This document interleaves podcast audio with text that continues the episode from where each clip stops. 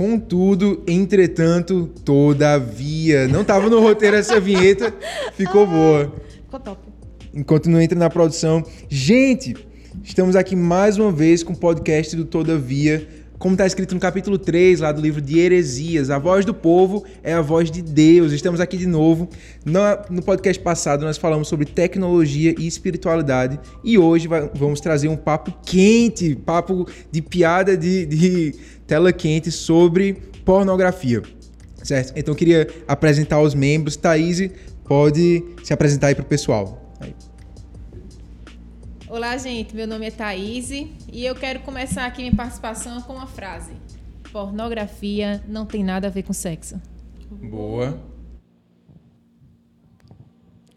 Olá, gente. Meu nome é Gilvando e uh, eu transformei meu Instagram em apenas gatinhos. Aí foi boa. O bicho hackeou. hackeou Fiquei curiosa agora, hein? Então, pessoas, meu nome é Bruno Ribeiro e a pornografia está para o amor como um cadáver está para uma pessoa viva. Caramba! Caramba! Essa Meu foi Deus. pau. Essa Meu foi Deus. pau. E aí, gente, meu nome é Vanessa e a pornografia é um mercado extremamente absurdo.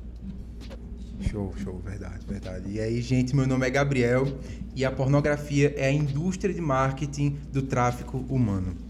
Então, gente, nós estamos aqui juntos para combater e, e promover pureza sexual dentro do reino de Deus e falar um pouco sobre é, casos práticos, sobre irmãos que tiveram esse testemunho, testemunho de libertação da pornografia, sobre pessoas que juntos lutaram pela pureza sexual dentro do relacionamento. Então, esse programa aqui está sensacional você puder já ir compartilhando com as pessoas que você conhece, com as pessoas da sua conexão, com as pessoas que você sabe que sofrem com isso, com certeza esse programa vai estar abençoando muitas vidas.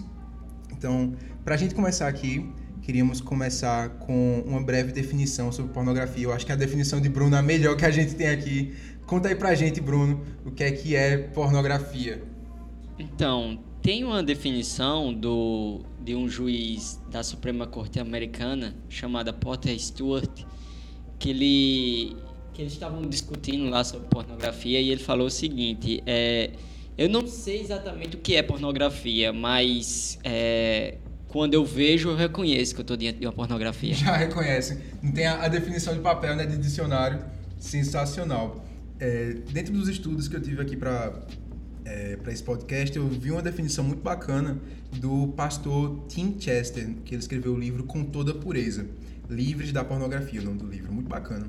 E ele vai dizer que pornografia é qualquer coisa a que recorremos com fins de excitação, satisfação ou fuga sexual. Olha só, quer tenha sido criada para esse fim ou não. Então esse é o tipo de, de coisa que a gente vai enquadrar aqui como pornografia no nosso programa. Eu queria chamar aqui Vanessa para estar falando um pouco sobre dados.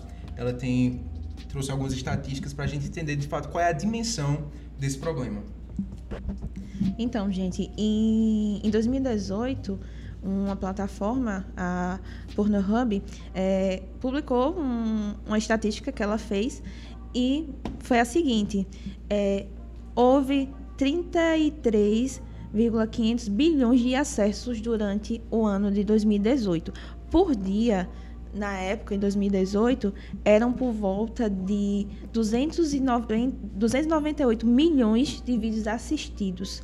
Então, nessa plataforma, a gente tinha um consumo imenso. E eles fizeram também é, o estudo e, e mencionaram, dizendo que hoje existe 15 milhões de horas de conteúdo Nossa. apenas na plataforma deles. E eles também catalogaram o Brasil como um dos 20 países que mais consomem pornografia no mundo. Então, isso é um dado extremamente grande. Também teve uma pesquisa feita pelo mesmo site, certo? Que durante a pandemia, né, que todo mundo ficou em casa, trancafiado, eles disponibilizaram 30 dias de conteúdo premium grátis, certo? E com isso aumentou 18% dos acessos de todo mundo, tá? Fora isso tudo, a gente vê, ah, certo, dados, o povo lá tem vários e vários vídeos, mas isso envolve muito mais coisas. A BBC eh, publicou também um- uma matéria falando de uma garota que foi abusada sexualmente aos 14 anos, gravaram e colocaram justamente nessa plataforma e até hoje ela luta judicialmente para que tirem. Nunca Caramba. conseguiram tirar isso. E é um negócio dessas plataformas, porque você nunca consegue ter certeza da idade da pessoa que está ali. Isso acaba favorecendo o, o tráfico humano e favorecendo a, o aliciamento de menores, né? Eu acho que é esse o termo que chama. Isso é complicado. Exatamente. Também tem uma organização chamada Tigers que é voltada justamente para o resgate de pessoas do tráfico sexual. E ela relatou que a indústria da pornografia hoje movimenta por volta de 100 bilhões por ano, ultrapassando até o tráfico de drogas. Ela se encontra em segundo lugar. Ela perde apenas na questão de crime organizado para o tráfico de armas. Então, é uma indústria extremamente grande que acaba roubando vida de crianças, jovens, de mulheres e também roubando a convivência da, a- familiar das pessoas que acabam consumindo isso e ficando viciadas nesse, nesses conteúdos. Show, show, é verdade. E você falou como o Brasil é um dos maiores consumidores. Se a gente aliar a estatística de que o Brasil é um dos maiores consumidores de pornografia com a estatística de que o Brasil é um país largamente cristianizado, e eu estou usando aqui cristianizado com, com algumas aspas e com algumas ressalvas, a gente vê que é um problema dentro da igreja. Dentro da igreja isso é um problema. Nós, eu sou, por exemplo, líder de conexão dentro da rede nuvem e aconselho pessoas, discipulo pessoas. Eu vejo o quão vasto é esse problema, especialmente na vida dos homens, mas uma coisa, gente, que a gente quer trazer aqui nesse programa é que esse problema também é um problema feminino. Não está conosco agora a, a- a nossa irmã Bianca, Bianca Gomes, que ela recentemente escreveu um, um e-book sobre o histórico dela lutando contra a pornografia, sendo uma mulher dentro da igreja. Então, no final do programa, a gente vai ter um pequeno, pequena entrevista com ela, ela vai conversar conosco sobre o relato dela. Então, fica por aí que esse programa está sensacional. Então, é, vamos continuar aqui a nossa conversa. Thaís, a gente está aqui com também nossa mãezona. Quem não sabe, para quem não sabe, a Thaís é a mãezona da gente aqui do Todavia. Ela escreveu um texto sensacional sobre é, como a pornografia mente sobre o sexo, né? Então, traz um pouquinho pra gente sobre isso, Thaís. Tá. Então, acho que até aproveitando aí as estatísticas, né, trazida por, trazidas por Vanessa, é, eu lembro que, dando uma olhada sobre esse assunto de pornografia e tudo mais, eu tinha achado um artigo publicado pela Universidade Federal do Espírito Santo. O artigo é de 2019, intitulado Atitudes de Jovens frente à pornografia e suas consequências. E aí é interessante a gente trazer um pouco dessas consequências aqui para a nossa conversa. A gente já falou de estatísticas, né? Quão real é essa temática dentro da nossa juventude brasileira, dentro da, da nossa igreja. E aí, é, acho que faz-se essencial a gente destacar aqui algumas, algumas dessas consequências.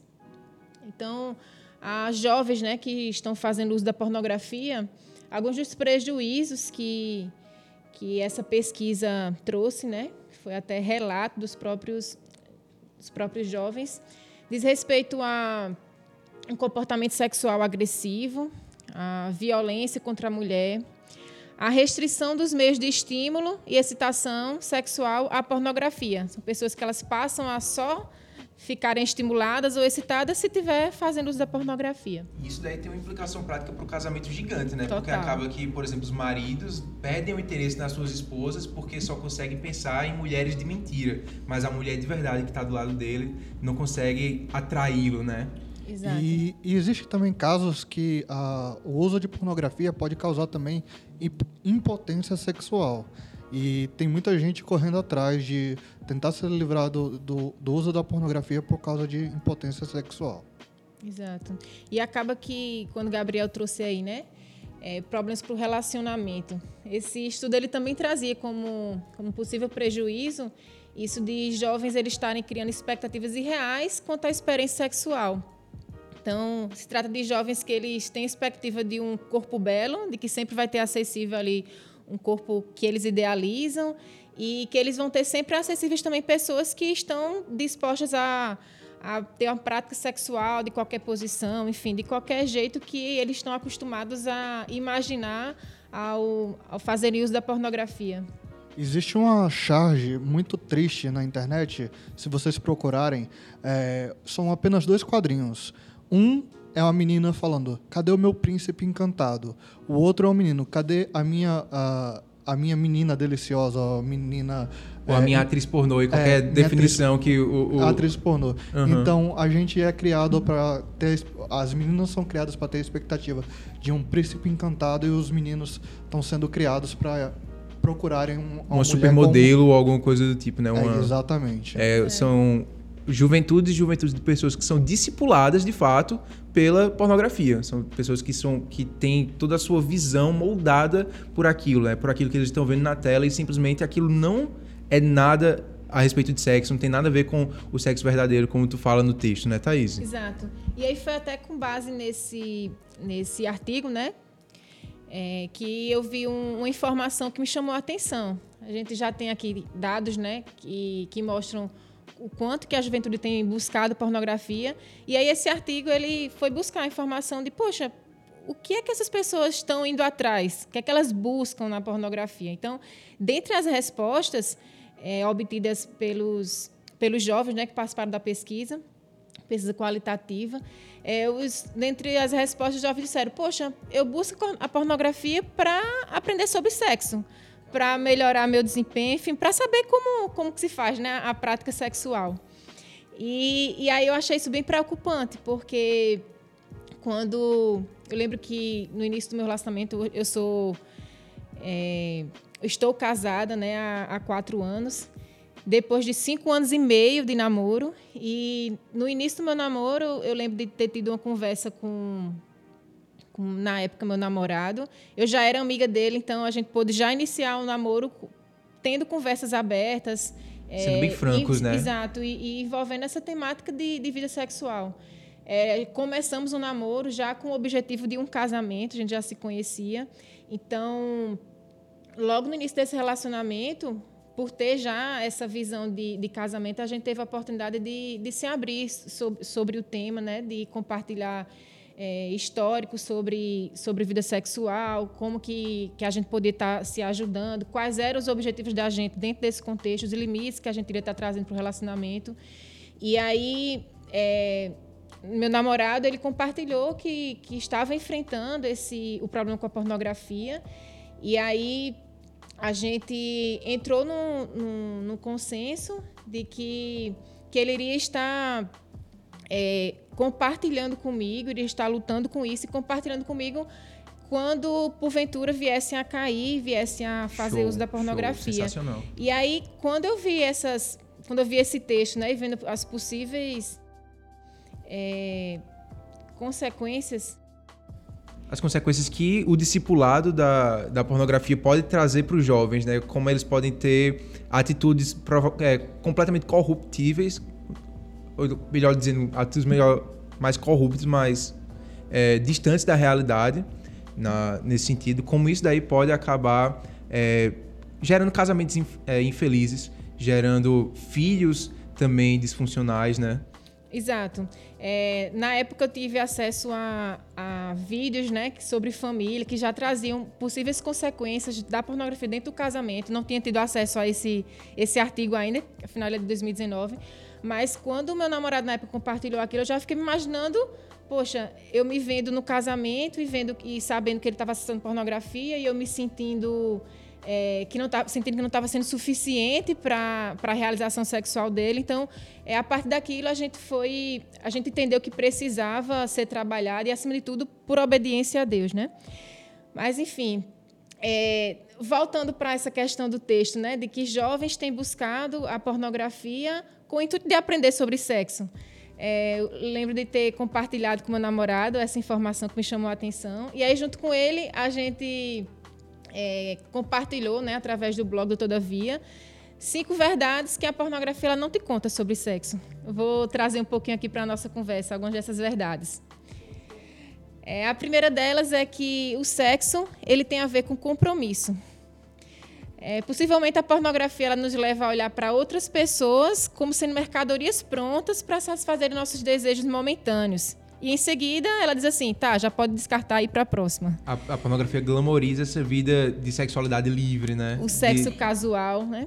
E aí o criador do sexo, o Deus, né, o próprio Deus, todavia ele nos ensina que o sexo ele deve ser vivido com alguém feito à sua imagem e semelhança, diante do compromisso do casamento.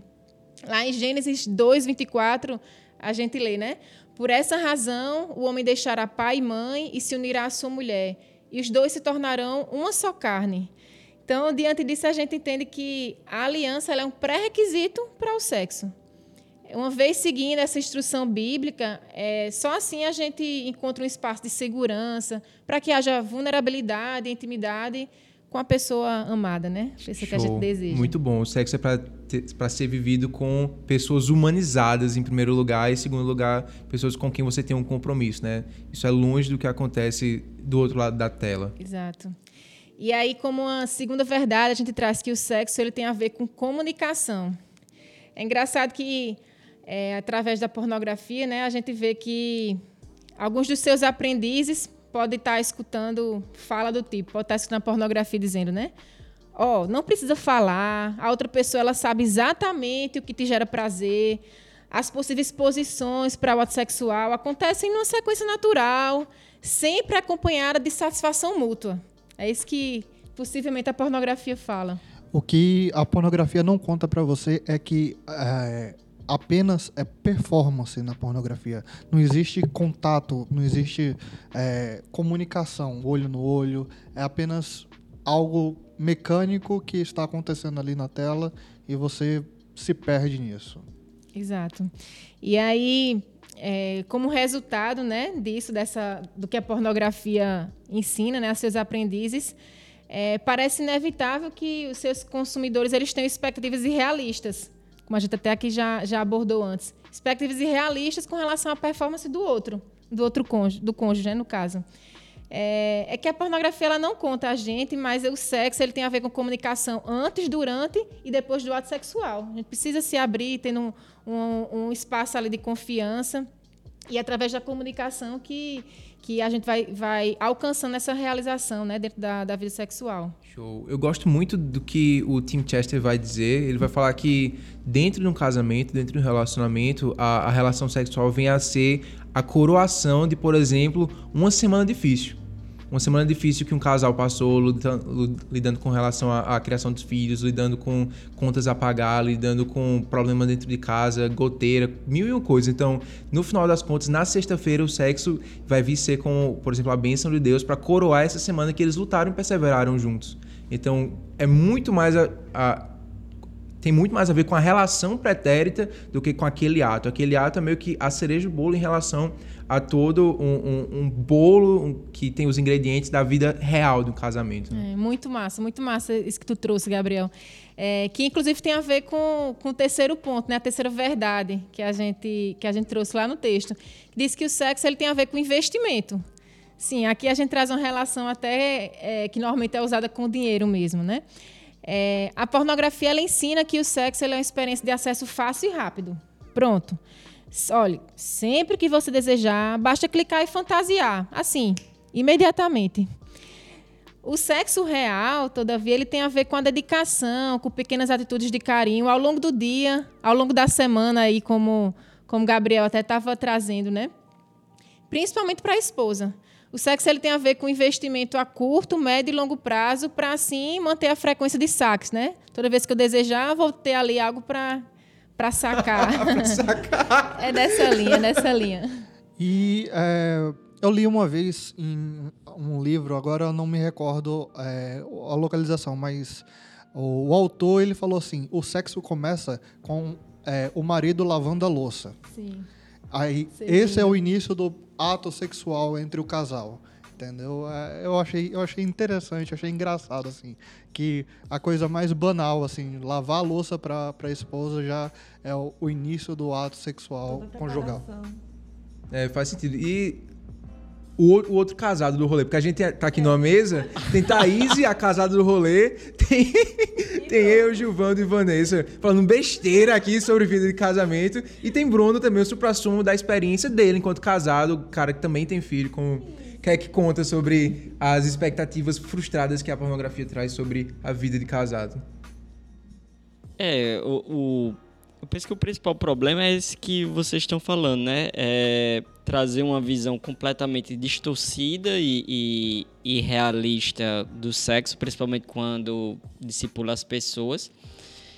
E, e um problema maior é, é justamente esse, de objetificar os outros assim. Porque quando você pega o sexo e corta as relações pessoais que envolvem o sexo. Então, Sexo não tem mais a ver com sentimento, sexo não tem mais a ver com emoção, sexo não tem mais a ver com nada disso.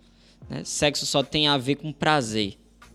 Quando você faz esse, é, essa ligação, né, é, do sexo ter a ver com prazer, do sexo ser um fim em si mesmo e não ser algo que faz uma liga entre duas pessoas, é, você torna o sexo algo egoísta.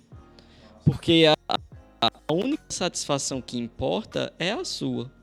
Né? Pouco importa a outra pessoa, pouco importa o outro. Né?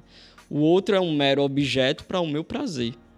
Né? E, e, isso acontece quando a gente, é, digamos assim, corta o sexo de qualquer tipo de relação pessoal. Então, é, geralmente o pessoal acha que você ser contra a pornografia é uma espécie de puritanismo. Mas, primeiro que eu não acho problema nenhum você ser puritano, nem puritanismo, nem essas coisas. Leiam né? os puritanos, tá, gente? É. Eles são sensacionais. Jonathan Edwards, Richard Baxter, pode ler esses caras. Mas o que também não te contam, né? É, é justamente que a pornografia ela tira a força na medida que você usa o outro. E, e não a sociedade, você sabe que é ruim usar o outro. Tipo, a, a pessoa só fala contigo quando quer dinheiro. Você sabe que isso é ruim. A pessoa, é, ela só te trata bem quando ela quer alguma coisa. Você fica ressentido com isso. E, e você fica ressentido corretamente, porque você sabe que não era para ser tratado assim. Você é mais do que, sei lá, um banco, você é mais do que uma ajuda, você é mais do que essas coisas. Né? Mas quando se trata com relação a sexo, a, a sociedade ela tem uma visão tão deturpada e distorcida que quando eu digo, ó, eu só me interesso naquela prostituta é, porque eu quero o corpo dela, então a sociedade acha isso normal. E a pornografia ajudou a normalizar isso. Né? Então a gente vive numa sociedade onde o uso das pessoas em termos de sexo está liberado, para outras coisas não. Para outras coisas a sociedade reconhece assim, é, olha, você tá usando, porque eu só sou um objeto, etc. Mas a pornografia conseguiu enfeitiçar a gente de tal forma que no sexo sem compromisso é isso, é só uso. Né? Mas assim, a gente acha isso normal. Acho normal. É verdade. É essa banalização que realmente fere toda a nossa, a nossa civilidade atual, né? Porque se você chegar para um grupo de amigos e falar, ó, oh, eu tenho um problema com pornografia, a maioria provavelmente deve ter também. E, assim, não achar que é um grande problema. E daí, né? Vamos, segue em frente.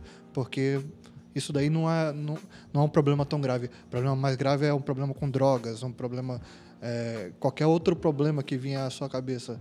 Não, isso é muito mais grave do que meu problema com pornografia. Mas a pornografia, ela vai matando você dia após dia e você vai ficar incapaz de realizar pequenas tarefas. Ela, ela é incapacitante. É, você falou, né, sobre a pornografia ser incapacitante e tudo mais. Além de, dessa questão, tipo, sua, do, do jovem solteiro, ela acaba também destruindo famílias. E, e basicamente, eu sou prova viva disso, né? Eu passei por isso. É, na minha família, tiveram pessoas que, na realidade, meu pai, que fazia consumo de pornografia e tipo eu descobri isso quando eu tinha por volta de 7, 8 anos, quando eu achei sem querer tipo uma revista, uma Playboy da vida, jogada em casa e eu fiz, tá, mas o que é isso? Uma criança de 7 anos não não consegue entender o que é isso. E com o passar dos anos, eu acabei vendo mais coisas, acabei achando mais coisas, e, e isso acarretou, querendo ou não, na, na separação dos meus pais. Então, por mais que eu não tenha experiência de casada, eu vivi, tipo, a experiência de ter familiares próximos, pessoas que convivem na minha casa, fazendo a utilização da pornografia perto de mim, fazendo, fazendo isso e acabando destruindo e interferindo na vida de outras pessoas, porque querendo ou não, isso acabou é, trazendo consequências na minha vida, na vida da minha irmã, das pessoas que estavam próximas da vida da minha mãe, porque querendo ou não, houve tipo, ele começou a tratar pessoas como objetos. É, foi passado a tratar isso como normalidade dentro de casa. E a gente sabe que não é uma coisa normal. Não é normal você é, é, passar por isso dentro de uma casa, saber que familiares seus, pessoas tão próximas, pessoas que você, na maioria das vezes, como são seus pais, idealizam como pessoas perfeitas, principalmente quando você é criança, e, e acabar acontecendo isso. Então, querendo ou não, além do, do ser individual, de acabar destruindo você individualmente, acaba acarretando destruição também para as pessoas que estão ao seu redor. Obrigada, Vanessa, por compartilhar isso aqui com a gente, né? É, a intimidade né, da tua casa, mas isso traz um alerta para a gente, para a gente ficar atento, né? É, você trouxe aí uma, uma, experiência própria que com sete anos teve acesso, né, a isso sem querer. Hoje em dia, com acesso à tecnologia, né, isso tem sido até é, inserido na vida de, de crianças nos seus sete, oito, nove anos. Então, cada vez mais cedo não só jovens, mas crianças têm aprendido sobre sexo da maneira mais distante possível do que a Bíblia nos ensina, né? Que é o, é o referencial, o manual para a vida.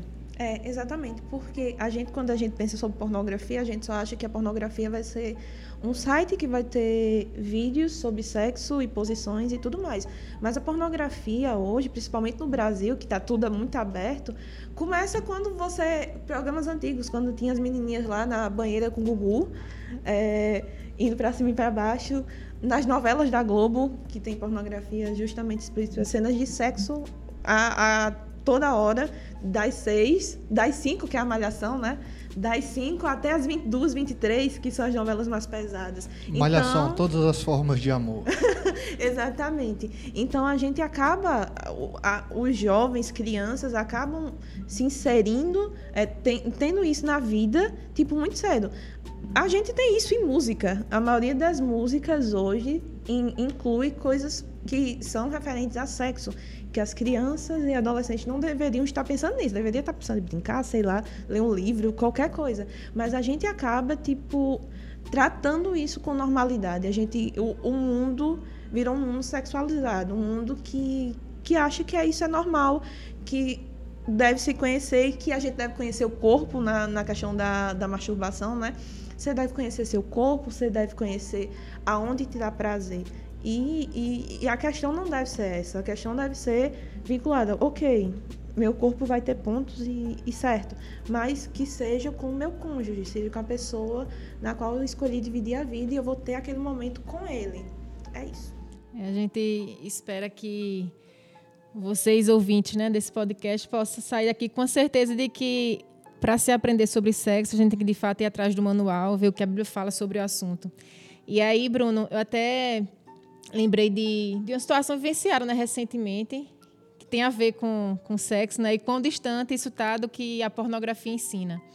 É, como eu estava dizendo antes, a pornografia ela prega muito a ideia de que a hora que você quiser ter uma relação sexual, você clica ali e de maneira egoísta se satisfaz. É, e aí a gente já estava falando antes, né, que o sexo ele requer investimento, investimento ao longo do dia, ao longo da semana. Mas é interessante que, por mais que se vista, existem situações dentro do casamento, dentro da, da vida dois, que talvez a gente precise adiar um pouco esse saque. É, situações como um problema de doença ou um pós-parto. Tive filho recentemente e é uma realidade de que existe um, um tempo, um tempo ali de em que se deixa para um pouco depois a, a questão da, da vida sexual. E imagine se, se uma pessoa está só alimentada ali com a pornografia, se ela iria entender que precisa esperar e respeitar esse tempo, né? dentro desse contexto, é, eu até faço, eu, eu, entendo que é essencial a gente até lembrar de um conselho de, de Paulo, né? Em situações assim, de que precisa de um, um período de abstinência sexual. Será que estaria justificado, então, a traição? Paulo, ele, ele lembra a gente, né? Em 1 Tessalonicenses 4, de 3 a 5, ele traz o seguinte conselho para a igreja, e eu, eu, me incluo nisso aqui, né? É, cada um saiba controlar o seu próprio corpo de maneira santa e honrosa, não dominado pela paixão de desejos desenfreados. Então, eu lembrei disso quando você estava falando, é, quando você trouxe, Bruno, a questão do que o sexo, ele, para ser vivido, ele não, não, não pode estar associado a um egoísmo, né? Então, você vê que isso é um problema. É, essa é uma vaca sagrada da sociedade, né? É, você falar em disciplinar o próprio prazer é algo que soa ridículo, né? Então, assim, uma palestra que contra a masturbação, vai te ensinar a se livrar da masturbação, te ensinar a se livrar da pornografia. É, sei lá, as, essas próprias palavras já são ridículas. E a gente aceita outros discursos que são ridículos, pelo menos eu sempre escutei como ridículos, mas assim, é natural. Por exemplo, a ideia de que masturbação serve para conhecer o próprio corpo. Meu, isso, isso para mim é tão ridículo sabe? Tipo, que masturbação ajuda você a conhecer o, o, o próprio corpo. Mas isso está na boca de 10 em cada 10 pessoas que vão te aconselhar. 12 em cada 10. É, é 12 em cada 10. É, pessoas que vão te aconselhar nisso. Então, assim, é, sempre que tem algo relacionado a você tem que podar o seu próprio prazer, a sociedade enxerga essa questão de você limitar o próprio prazer como algo terrível, é como se você estivesse fazendo um crime contra a humanidade, né? É, porque você não pode perseguir o prazer, porque você tem que, se aquilo te faz feliz, uma satisfação, se se aquilo só está afetando você, etc. Então você tem que é, seguir em frente e e isso é problemático, né? E isso é, é, é, algo assim da, dessa da nossa sociedade. É um reflexo Porque... da sociedade pós-moderna, né? Que é. é. vê todo, toda forma de, de, de amor como válida, vê toda forma de prazer como de válida. De autossatisfação.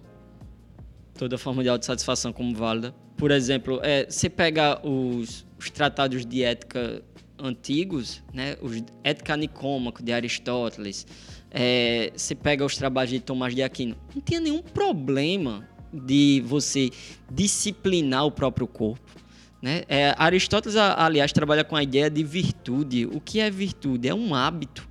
Porque você tem que se autodisciplinar para determinadas coisas. E como é que você se autodisciplina? Praticando. Então, você quer ser paciente? É, então, tem, pratique atitudes de uma pessoa paciente. Você quer ser X? Então, pratique X. Então, para Aristóteles não tinha problema nenhum com relação a, digamos assim, você se livrar da pornografia. Pelo contrário, era algo normal assim. É, quer se livrar disso? Então pratique atos que vão contra isso, etc. Então tinha essa ética, digamos assim, essa ética do hábito, essa ética da virtude. Para a gente isso é ridículo, né? Porque você tem aí uma sociedade que é formada a partir de Foucault e aí você tem que é, abrir as porteiras do prazer e aí, se aquilo não, digamos assim, não faz mal a ninguém, você tem que dar vazão. E isso é falso no final das contas, Eles né? falam de liberar a pressão, né? De, é. Senão você acaba explodindo. Tem, um, tem essa metáfora que eles, que eles usam. É, e que é uma metáfora completamente falsa, né? Porque, assim, é, o sexo... É, existem diferentes tipos de prazer, né? E aí vai depender do tipo de prazer que você vê o sexo. Por exemplo, Existe um tipo de prazer que é um prazer corporal, assim, quando eu entro no banheiro e tomo um banho quente. Então é um prazer sensitivo. Mas existe outro tipo de prazer que não é um prazer sensitivo. É o prazer, por exemplo, quando minha filha Ana Sofia, né, é, cinco meses agora, quando eu tô brincando com ela. Eu tenho um tipo de prazer que, ah, esse prazer não me gera, sei lá, é, um tipo de de bioquímica no meu cérebro que faz eu ficar mais assim. Não, é um outro tipo de prazer quando eu me volto para minha filha. Né? Então, tem esses dois tipos de prazeres. Qual a, a questão aí? A questão é que é, o sexo é relacionado ao primeiro tipo de prazer. como se fosse um prazer somente sensitivo, somente do corpo, somente de partes corporais, né? somente da carne. Ah, aí por isso que, que se usa essas metáforas freudianas aí, de tipo, ah, você tem que é, dar vazão, etc. Quando, na verdade, Aristóteles, por exemplo, ele dizia o contrário. Não, você não tem que dar vazão. O prazer está na virtude. É. Se você que quiser, tipo, ah, tem uma hora que a pessoa vai estourar. É, quanto mais você estoura, mais você vai ter propensão a estourar. Quanto mais você se segura é, em não estourar, menos você vai ter propensão a estourar. Porque, é, digamos assim, o nosso comportamento é de hábito. Né? É, então, se eu sou uma pessoa que estoura por tudo e para eu não me segurar, é, meu filho, mas é porque você já está dando vazão a isso. Enquanto mais você dá vazão, mais esse tipo de pessoa que você vai se tornar. Né? Então, Agora, o prazer que eu tenho quando eu brinco com minha filha, eu não fico assim procurando, sabe? Eita, deixa eu ver aqui um negócio, o que é que gera em mim, o que é que gera para minha saúde. Ah, eu vi uma pesquisa que diz que gera. Não, Que é. Assistir Backyardigans ao invés de... Não, é um, é um tipo de prazer que, que o, o objeto da minha atenção não é eu, é ela. Tipo, eu dou cambalhota, pulo, faço escambau para ela rir. Porque o objeto da atenção desse tipo de prazer está voltado para ela, não para mim. Né? Então, e, e aí é que tá. Eu, o sexo é mais desse último tipo do que do primeiro. E quando você só coloca o sexo como se fosse do primeiro, só um prazer do tipo Prazer corporal, pontual, né? é pontual, corporal, sensitivo, você termina objetificando a outra pessoa pro seu próprio prazer. Interessante, né? Quanto mais a gente conversa aqui, mais a gente chega à conclusão até que a gente registrou no texto lá no blog Todavia, que é cinco verdades que a pornografia não te conta sobre sexo. E ao final do texto a gente conclui o que já estamos concluindo aqui com toda essa conversa, né? Que no final das contas, pornografia não tem nada a ver com sexo. Mas aí, a altura desse, desse podcast aqui, você pode estar perguntando, tá? Estou solteiro, namorando, sou jovem. é, já entendi que por meio de pornografia eu não vou entender, não vou aprender o que de fato é sexo. Mas e aí, o que é que eu faço? É, aqui eu deixo registrado uma dica de livro, né? Eu costumo dizer assim que a leitura de livros baseados na palavra de Deus, é, ela ela é super rica, né? O, o conselho, aconselhamento com, com casais, casados, é, é super rico, mas enfim, que isso venha acontecer quando você já está perto de casar. Então, se você aí que está nos ouvindo está com data marcada aí de casamento, é casal de noivos, queria deixar aqui para vocês uma dica de livro, que é o, o livro Entre Lençóis, do psicólogo Kevin Lehman. Então, registrem aí, está registrado também lá no Instagram do, do Todavia. É, guardem essa dica aí com carinho, para que depois vocês possam ter mais informações pra, sobre o que de fato é sexo. Show, sensacional. Vamos continuar aqui na, na pauta. Bruno, eu queria voltar um pouco sobre o que tu falasse agora, sobre como a, a sexualidade é a vaca sagrada da nossa cultura. Na realidade, o que a gente encontra nas escrituras é que o, o pecado, e aqui eu quero é, ser muito direto sobre o pecado da pornografia, ele é uma atitude do coração. A gente vai ler lá em, no Sermão da Montanha, Jesus falando sobre como, antes de se manifestar nas vias de fato, o adultério e a imoralidade sexual, ele começa no coração. Ele começa na atitude do pecador que analisa a situação e ele decide pecar. Então, acaba que a pessoa que é, consome pornografia tem isso como um hábito e não vê nada de errado nisso, essa pessoa está cometendo uma grande idolatria. Essa pessoa está cometendo uma idolatria na medida que ela acredita muito nas promessas que a pornografia traz para a nossa vida, que a pornografia faz para o, o, o consumidor, faz para a pessoa que está ali do, lado, do outro lado da tela assistindo. E aqui, uma grande promessa, na realidade, que a pornografia traz é a promessa de relacionamento. Como Thaís estava falando sobre o que leva as pessoas a consumirem pornografia, um dos grandes fatores é a isolação. As pessoas ficam é, solitárias, as pessoas ficam tristes, ficam se sentindo sozinhas, então elas vão ali consomem pornografia, cometem aquele ato. E a pornografia se mostra como aquela intimidade secreta. Você se sente bem porque você está vendo a intimidade das pessoas. Parece é, apropriado para você estar ali partilhando daquele momento com os atores do vídeo, vendo aquilo que eles estão vivendo e tal. É, e aí eu quero chamar a atenção de todo mundo. Quando o pastor falar assim, vá, fale com a, com a pessoa, fale com o convidado, fale com, com aquele é, recém-chegado na conexão, faça com que ele se abra, converse, porque às vezes a pessoa ela está num buraco de solidão e esse buraco ela não, não consegue se preencher. E ela pode buscar, muitas vezes na pornografia, tentar preencher esse buraco da existência dela. E aí é, é, é um desafio para todo, todo, todo cristão. Quando houver essa, essa, esse desafio de ir lá falar com o irmão, é desconfortável, mas é, vale a pena, sim, porque você pode estar tá ajudando uma vida, você pode estar tá salvando uma vida. Show, show, é verdade. É verdade. Então é uma pessoa que fica iludida na, na na pornografia achando que ela vai ter um relacionamento porque no horizontal dela, na comunidade onde ela está inserida, ela não consegue. Então ela vai ali atrás de se relacionar com as pessoas. E na realidade, essa é uma promessa que a pornografia, como todo falso ídolo, não consegue cumprir. No final das contas, todo falso ídolo não consegue cumprir as promessas que faz. E as promessas são as mais fabulosas possíveis. Por outro lado, o Deus Altíssimo, o, o Senhor a quem nós servimos, ele tem promessas claras sobre reciprocidade e relacionamento. Por um lado, a pornografia faz você ficar solitário no seu quarto, com a cara mais patética possível. Tem muito, muito, muito, muita capa de revista que leva é, é, conscientização a respeito da pornografia, elas colocam tipo, fotos de pessoas que estão atuando como se estivessem vendo pornografia. Elas estão caras idiotizadas assim. Então, é isso que a pornografia faz. Ela te manipula como um fantoche, te faz achar que você está se relacionando com alguém, quando na verdade você não está. Ela te, tra te transforma num fantoche. Por outro lado, por outro lado, nosso Deus, ele é essencialmente relacional. Foi o nosso Deus que olhou para o homem, que olhou para a humanidade e disse: Não é bom que o homem esteja só. Não é bom que o homem esteja só.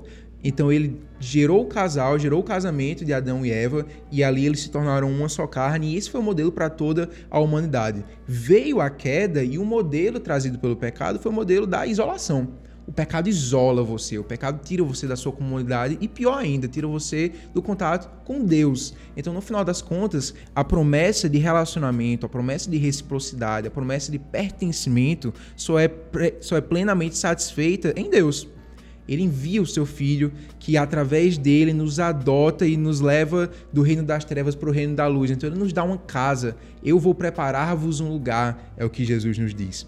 Então, nosso Deus, ele nos dá, de fato, pertencimento e relacionamento. Por outro lado, outra promessa falsa que a pornografia faz é a promessa do refúgio.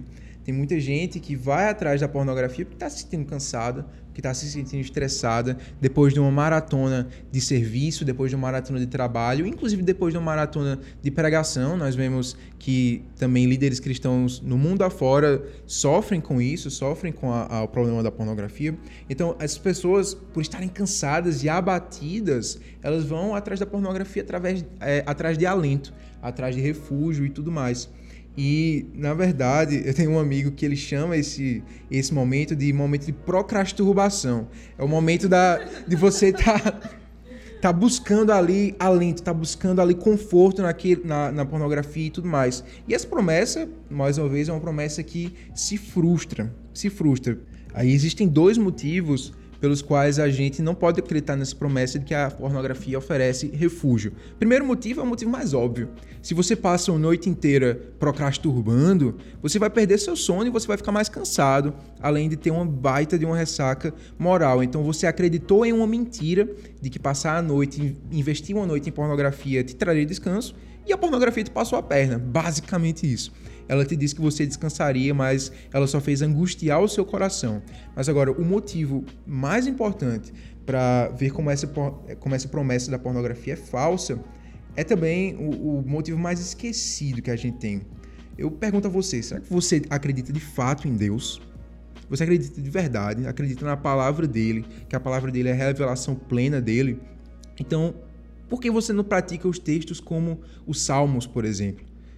O salmo mais batido, que todo mundo conhece, o Senhor é meu pastor e de nada terei falta. Por que você não se dispõe a ser a ovelha do, do Senhor que vai ser alentada por Ele, que vai ser consolada por Ele? Ou então, porque você não pratica o Salmo 91, aquele que habita no abrigo do Altíssimo e descansa à sombra do Todo-Poderoso, pode dizer ao Senhor: Tu és o meu refúgio e é a minha fortaleza, o meu Deus em quem confio. Isso pode parecer conversa rasa, isso pode parecer conversa de gente de igreja que não entende das coisas. Véi, eu te digo uma coisa. Se Deus existe e se a palavra dele é confiável de fato e se ele for relacional, busque isso. Busque que ele seja o seu refúgio, busque que ele seja o seu tudo, busque ser liberto através da contemplação da beleza de Deus, porque isso vai descansar o teu coração e vai te livrar desse tipo de idolatria. Você vai buscar satisfação existencial unicamente em Deus, em nenhum outro lugar. No final das contas, a lascívia, a, a, o desejo sexual, ele vem ser simplesmente a ponta de um iceberg. Mas existem várias camadas por trás do pecado sexual. É, isso daí, o que acaba acontecendo contigo é que você vai viver uma vida dupla. E essa vida dupla vai cobrar muito caro. É, ela não é. Não, não existe, não existe é, escapatória.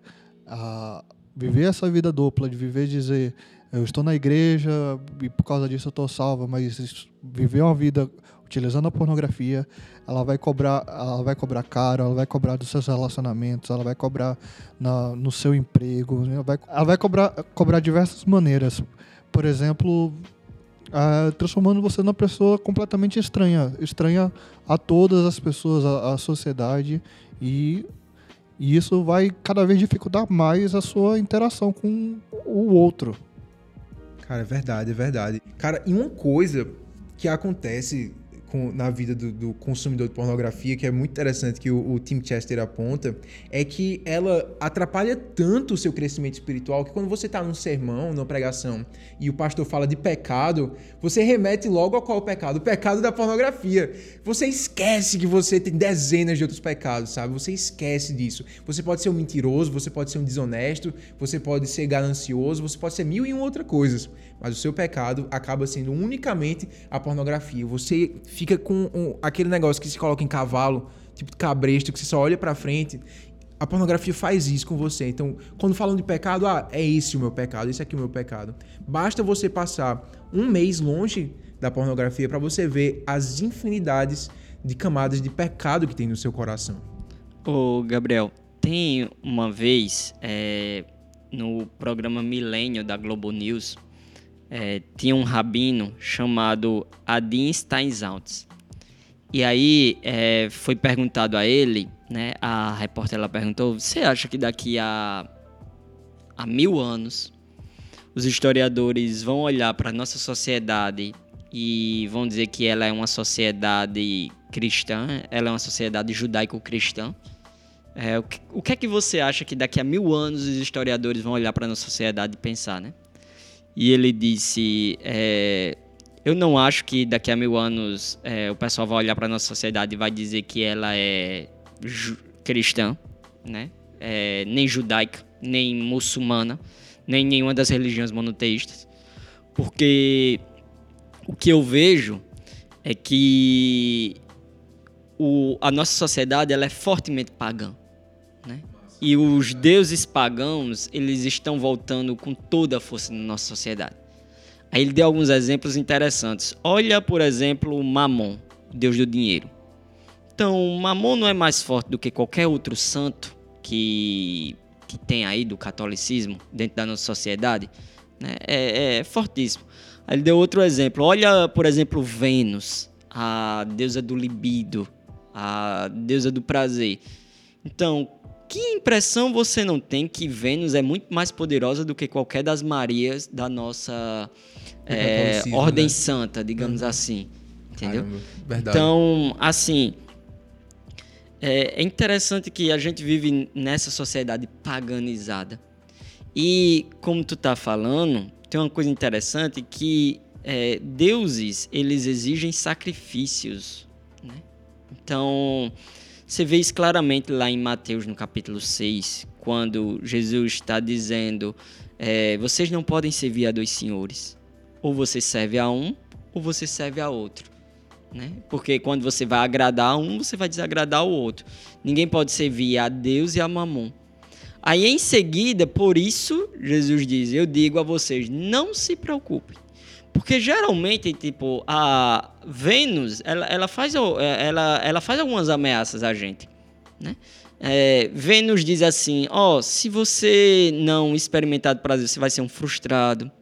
Você vai Isso. ser feliz. A narrativa toda. É, você, tem outras pessoas aí experimentando e, e, e, você vai ficar de fora. Você vai ter uma vida chata, você vai ter uma vida ruim, você não vai ter uma vida empolgante. É, você vai estar se limitando, etc. Essas são as promessas que Vênus faz. Assim como lá em Mateus 6, é, os deuses diziam para os pagãos: se você não fizer isso, você não vai comer, você não vai beber, você não vai vestir.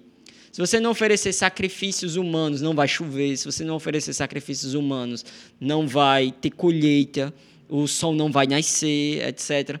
Então, os deuses falsos eles estão sempre é, em busca de sacrifício, dessa é, relação em busca de, de sacrifício.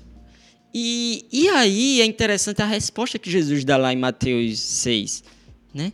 É, Jesus diz assim: vem cá, mas é, não fiquem se perguntando o que é que vão comer, o que é que vão beber. Tipo, acaso não é a vida mais importante do que a comida, ou o corpo mais importante do que a roupa? Ou a gente poderia perguntar para Vênus: não é as pessoas mais importantes do que o, o prazer, que o sexo? Entendeu? Então, é, Jesus diz: ó. Preste atenção, olha como Deus trata a Eva do campo, olha como Deus trata os, as aves do céu. Olha como eles vivem de forma saudável, sem estar com essas preocupações que Mamon faz você ter, mas que no final são preocupações vazias. Por quê? Porque são frutos tudo da mentalidade humana. Né? Acho que a resposta de Jesus poderia se adaptar aqui, né? Tipo, Deus é o Deus do sexo, é, no final das contas, Deus é o Senhor da criação. Então, todas essa, essas expectativas irrealistas essas são, são tudo falsas promessas, frutos da mentalidade humana, fruto. É, tipo, é um Deus que parece de ferro, mas o pé é de barro, no final das contas. Por isso, portanto, quando Jesus encerra o texto dele, né, é, ele diz Portanto, quando vocês ficam, o que é que vamos comer, o que é que vamos beber, é, o que é que vamos vestir, Jesus diz, os pagãos é que procuram essas coisas. Mas o Pai de vocês sabem que vocês, o que é que vocês realmente precisam. O Pai de vocês sabe. Por isso, diz Jesus, busquem em primeiro lugar o reino de Deus e a sua justiça. Não fiquem preocupados com amanhã, porque o amanhã terá o seu próprio mal. Então, não, não, não se apegue às promessas de Vênus, que elas são falsas, elas são irreais, elas não. Elas são absurdas. Né? É, se apegue ao Deus Todo-Poderoso. Isso é o que Jesus diz lá em Mateus 6. Meu amigo, eu me arrepiei aqui. Você pode tirar o dízimo, pode fazer o apelo. Deus abençoe. Sensacional, sensacional. Isso é muita verdade. E quando fala disso, como os deuses pagãos estão voltando, eu não consigo não me lembrar de Neil Gaiman, né, naquele livro Deuses Americanos, como ele vai falar sobre esses deuses que estão voltando e eles não encontram mais os seus lugares, porque os deuses gregos não encontram mais seus lugares porque existem outros deuses agora, o deus do sexo, o deus da, da obesidade, né, da, que é o deus da gula e tal. Muito interessante, Bruno, ideia é sensacional. Eu queria te provocar agora, te cutucar com uma pergunta.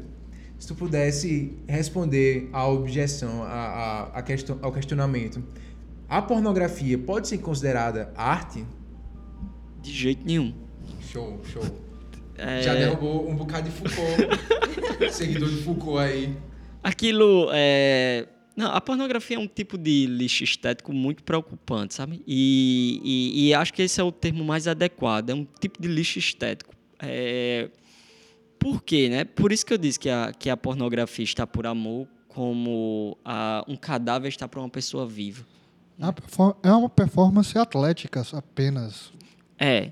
E, e, e, e, e além disso, além de, de ter. De, porque se, é, digamos assim, essa parte somente física já é algo terrível. Assim, porque já é algo terrível. Esse ponto é que Gabriel tocou, né? É, já é algo terrível por causa do, do, do seguinte motivo, né? É, a, a, arte ser somente uma forma de performance. Porque o, o, o que é a, a arte? A arte é a. A gente pode definir assim. É, a arte é a busca do belo. E o que é que define o belo? O belo é, diz respeito a quando você se interessa pela coisa em si. E não quando você, a partir daquela coisa, vai fazer algo com ela. Então, existe beleza quando a gente se interessa pelas coisas em si. Contempla elas como elas são. É, né? a gente contempla elas é, como elas são. O, o objeto de interesse da gente é a obra, não a gente. E, por exemplo, é, quando eu leio Charles Dickens, é, o objeto do meu interesse é Dickens, não eu. Eu não estou muito preocupado no que Dickens pode fazer comigo, etc. Eu estou querendo contemplar Dickens tal como Dickens é. Né? E o mesmo vale para Machado de Assis, Jane Austen, etc, etc. E aí, por que, que a gente pode dizer que a pornografia é, ela não é um tipo de arte? Em primeiro lugar, porque a pornografia ela não busca o belo, ela busca somente um uso instrumental. Né? E você pode ver isso claramente, que não importa qual é a atriz pornô que está ali, qualquer atriz serve. O, o, o, enredo também pouco importa, a história pouco importa, aquelas coisas pouco importam. Por isso que na pornografia, é, tem um, um, filósofo que eu gosto muito, chamado Roger Scruton, ele fala, na pornografia os rostos eles são desfigurados ou esquecidos ou eles só são mostrados quando numa cena de tentar mostrar algum tipo de prazer. Mas assim, é, o rosto você poderia mudar ali. É, qualquer rosto serviria para mostrar aquilo ali, sabe? É, é diferente de uma obra de arte, porque quando você pega é, um filme, sei lá, como Batman Cavaleiro das Trevas, se você tira aquele ator, você não pode botar simplesmente outro ator. Não pode colocar um Jared Leto no lugar do Heath Ledger é. de jeito nenhum. Você vê isso claramente em, em, em, séries como aquela da Netflix, é, que eles falavam lá sobre política. É, Sim, é House of Cards. House of Cards. Depois que tirou, tirou Kevin cara, Spacey, é. morreu. E, e é Mas interessante. tinha que tirar, né? Porque... Não, é tinha que tirar Não, pelo, claro. pelos escândalos e tal. Mas o, o, o ponto é o seguinte: é, numa obra de arte, a, as peças estão montadas de tal modo que quando você mexe numa coisa, você mexe na estrutura toda. É, é por isso que a obra de arte te convida à contemplação. Agora, nesse, no caso da pornografia, ela não te convida à contemplação. A pornografia é um meio para você atingir um fim. Por isso que qualquer trecho de filme serve, qualquer atriz serve, qualquer filme serve. E aí vem um, um segundo lugar, né? A pornografia ela tira sua força de objetificar as pessoas, enquanto a arte ela vai tentar é, redimir aquilo que é terrível, sabe? É, quando você pega, por exemplo, a arte ela tem uma capacidade de, por exemplo, mostrar o belo em coisas que você não veria beleza ali. Então, para dar um exemplo, tem um, um, livro de Charles Dickens chamado A Canção de Natal. E nesse livro tem uma cena que eu vou dar o spoiler porque, tipo, isso é um livro lá do século XVIII e já era para ser ter lido, né? Então, assim... não tipo, conta como spoiler. É, não conta como spoiler. Tem um, uma cena que é, é, o seguinte, é, Canção de Natal é assim, né? Tem um velho ranzinza, o velho Scrooge, e aí vem os fantasmas do presente, do passado, do futuro mostrar como é, como é que vai ser é, a vida dele, mostrar a vida de outras pessoas, como é que vai ser. É, aliás, como é que a vida de outras pessoas. Como seria se ele não existisse, né? Se é, ali. E, e a, além de como seria, tipo, o que é que ele faz com a vida das pessoas? Né? O que é que o velho Scrooge faz com a vida das pessoas? Como foi que o velho Scrooge chegou naquele ponto? E aí tem um momento que é muito interessante, né? tem uma mãe que era a ex-noiva de Scrooge, a mãe brincando com os filhos e o marido na noite de Natal. E, e o fantasma levou ele para olhar pela janela. Quando o fantasma leva ele para olhar pela janela, é muito interessante, né? Que é, tem um momento que o narrador diz o, o seguinte: Scrooge, quando começou a ver que cada criança ali brincava por mil crianças e eles aperreavam e tipo a mãe ria e o pai ria e ao mesmo tempo disciplinava os guris e os guris aperreando, etc. Naquele momento, disse o narrador, Scrooge ele, ele faria de tudo para que uma daquelas crianças Tipo, quando passava, passava pela mente dele a ideia de que um dia uma daquelas crianças poderia ter chamado ele de pai, ele, ele pensou assim: não, eu desistiria de tudo só para um pirralho desse é, ter a oportunidade de me chamar de pai. Então, assim, é, aí Scrooge faz: ó, oh, eu quero que, que, que. Eu quero sair daqui. Aí o fantasma diz: é, ó, se a realidade é assim, a culpa não é minha. É, as coisas são como são. Então, é, esse momento, sabe, de ter um monte de crianças brincando com o pai e com a mãe, é um momento banal, é um momento que, digamos assim, ninguém viria beleza aí. Mas Dickens, ele transforma isso numa, num momento de beleza. Aquele filme A Chegada, né, um filme sobre extraterrestres, tem um momento que também é algo que ninguém veria beleza, onde tem beleza. Porque é isso que a arte verdadeira faz. Então, por exemplo, é, em suma, é, os ETs vêm e ensina como é que é um alfabeto que você vê como é o futuro através desse alfabeto. Então você vê como é o futuro, né? E aí o que é que acontece no filme? O que acontece é que a primeira especialista em linguagem, ela vê lá o alfabeto, ela vê como é que vai ser o futuro e ela vê como é que vai ser o futuro dela. E como é que vai ser o futuro dela? Ela vai ter uma filha que vai ter um problema de saúde gravíssimo e que vai morrer lá na frente. Então, esse vai ser o. o, o ela vê isso.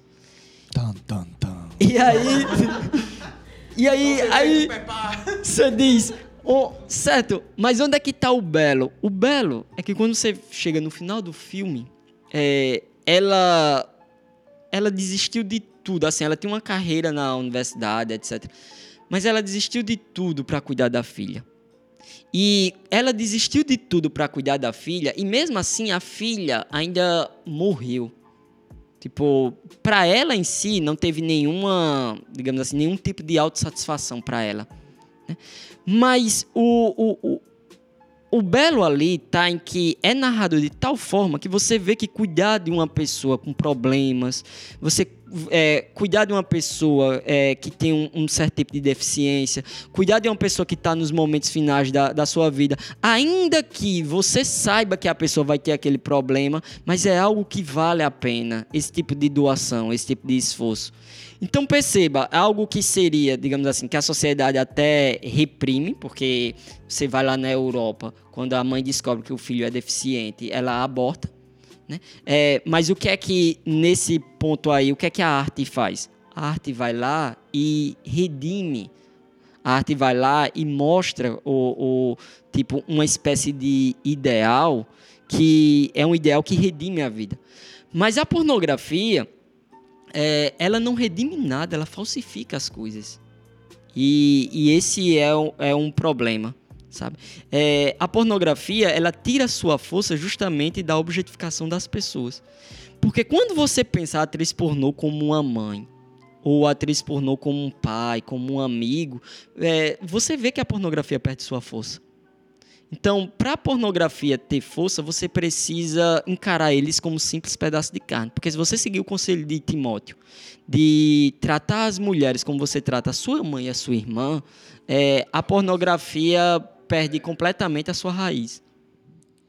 É, a, a, carreira de atrizes pornôs é muito curta, né? Não, não, é, é algo que já a indústria ela sabe assim, essa menina vai valer 300 vídeos e depois disso tudo que a gente puder fazer com ela, as pessoas vão perder o interesse. Então, vamos atrás de uma próxima, uma próxima atriz pornô para tentar manter engajada a pessoa nessa, nesse mundo, nesse submundo, né? Então é muito triste. Quando você lê é, ou escuta o depoimento de atrizes pornôs, você vê que a vida delas é completamente é, destruída, porque elas não têm vida, elas têm uma subvida. Elas vivem aqueles 15 minutos de glória e uh, desaparecem para nunca mais uh, serem percebidas pela, pela história. E às vezes nem são 15 minutos de glória, porque por esses relatos dessas atrizes pornô, muitas vezes são 15 minutos de realmente sofrimento, né? Porque elas estão ali muitas vezes sendo coagidas, muitas vezes fazendo coisas que não tiveram, não estavam previstas no contrato, mas ainda assim abusam na hora e tudo mais. Então, é realmente uma vida muito sofrida, né? Uma vida muito complicada. E além de tudo isso, tem esse efeito de desumanização das pessoas, né? Sensacional, Bruno, essa resposta sobre tem, a. Tem um, um, um, um, um teólogo, né? O Robin Bell, que ele, ele, ele uma vez fez uma metáfora que foi a seguinte: imagina que você é, esteja vendo um monte de vídeo de Auschwitz e tipo a sociedade esteja se deliciando com isso, né? É, é abominável, por quê? Porque você está se deliciando com a a mazela humana. Né? Auschwitz não é para se deliciar, Auschwitz é para se lamentar. Né? É, aí ele faz, mas a pornografia faz justamente isso, ele diz. A pornografia é, é, é, é um tipo de Auschwitz mais sexual, onde... Porque qual é o problema de Auschwitz? É que as pessoas estão sendo ali degradadas. Os judeus foram degradados pelos nazistas. E por isso que a gente acha aquilo tão abominável.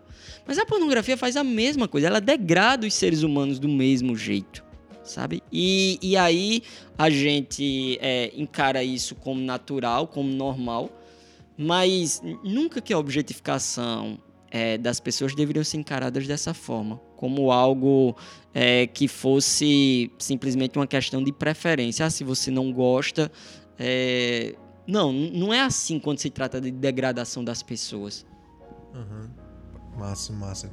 Show de bola. E a gente chegou aqui, galera, nesse programa no ápice do teórico, no máximo do teórico que a gente pode estar tá chegando. A gente está falando de filosofia da estética e agora a gente vai falar sobre coisas práticas nesse momento. A gente está aqui com é, com Gilvando, que tem um, um testemunho forte na, de libertação nessa área de pornografia. E eu queria começar, Gilvando, falando sobre algo que você já me contou e que também foi a sua frase de abertura você hackeou o algoritmo do Instagram para ele só te mostrar vídeo de gato lá naquele Reels, lá no Explorar. Como é que foi isso? Conta pra gente. Então, né, é, primeiro tem que haver aceitação, né? Aceitação que você tem o problema de pornografia, né? Você é um viciado em pornografia. Quando existe essa aceitação, você começa a procurar, eu pelo menos comecei a procurar informações de como, como me livrar disso daí. No início de tudo, eu, estava completamente sozinho, porque na igreja brasileira é tabu isso. É, é, tabu falar sobre pornografia, é tabu falar sobre masturbação. Isso não é algo natural e é, você se sente desconfortável em chegar para um pastor e falar: Pastor, eu, eu tô passando por esse problema não, não, não, é algo que é incentivado no púlpito, não é algo que é, não, não é visto naturalmente. E por estar sozinho, eu comecei a pesquisar maneiras de, de, de me livrar. E é, coisas como Instagram eram, é, eram gatilhos, gatilhos que é, me arrastavam para, para o consumo de pornografia, né? Então foi fazendo muita pesquisa sobre hashtags relacionados a gatos que eu consegui fazer com que eu, ou, e, é, deixar de seguir pessoas, é, é, entre aspas, amigos, né? Ou amigas que pessoas que eu conhecia, é, eu tive, tive que deixar de seguir porque é, você tem o, o, contato com a pessoa, mas ela não posta. O conteúdo que ela posta não é um conteúdo saudável. E aí o Instagram vai dizer: ah, se ele está seguindo essa pessoa, ele, ele quer mais desse conteúdo. Então vamos mostrar mais disso. Então é, é um trabalho paulatino, tem que ser feito é, passo a passo, né? É, o vício da pornografia, ele é um vício como qualquer outro. Ele é um vício como o vício do álcool, ele é um vício como o vício de narcóticos, né? O vício com drogas. Então, é, o, seu, o seu cérebro está programado a responder positivamente a, a, um, a um determinado estímulo e quanto mais você consome, mais você necessita desse estímulo. Isso, mas vai, vai ser necessário e isso daí gera o que se chama de dessensibilização, né? Nenhum pornógrafo começa viciado em pornografia infantil. Não, começa no soft porn, começa em, em reels de Instagram de, de, sei lá, mulher malhando, por exemplo. Isso vai che chegando num buraco tão fundo que chega no nível de você precisar de coisas mais bizarras, né? Pra estar tá se alimentando e tudo mais. É, comigo, começou uh, com uma infame é, revista Playboy que circulou no, no colégio, por exemplo. É, revista Playboy era mega tabu, todo mundo ter acesso a uma era algo raro. E aí surgiu, surgiu a, a, essa revista, a revista passou por todo o colégio, por todos os meninos. É, aquela excitação de você estar tá vendo algo que não, não era natural, né? E aí eu sou bastante nerd, eu tive acesso cedo à, à internet, então eu encontrei o caminho, o, o, caminho errado muito cedo. E isso me prejudicou é, mentalmente, socialmente, é, de maneira, assim, até hoje eu sofro as consequências de, de do consumo de pornografia, né? É, eu, eu, eu tenho muitas dificuldades sociais, é, de relacionamento. É, não, nunca consegui desenvolver, por exemplo, um relacionamento afetivo. É, porque a pornografia, ela vinha como um preenchimento desse, desse vazio existencial de, de ela preenchia essa sentido de relação e eu nunca sentia a necessidade de criar vínculos com pessoas reais, apenas pessoas virtuais. Então eu cresci um, um, um adolescente estranho e esquisito, né? E é, é muito triste você você eu olhar para trás né, e falar assim poxa uh, o preço que eu paguei por, por ter entrado nesse mundo não é um preço que vale a pena.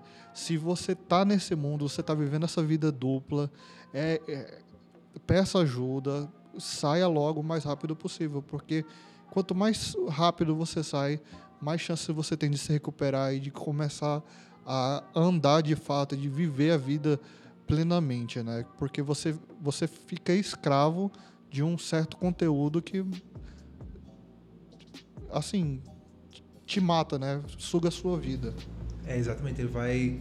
A gente falou muito sobre como a pornografia desumaniza as pessoas que estão sendo filmadas, mas uma grande realidade é que a pornografia desumaniza o, o a pessoa que consome também. A pessoa que consome fica lá também com um, aspectos fundamentais de uma vida humana sendo é, perdidos no caminho. Com esse negócio de desumanização, é, eu sempre pensando, eu sempre eu, eu tenho visto, né?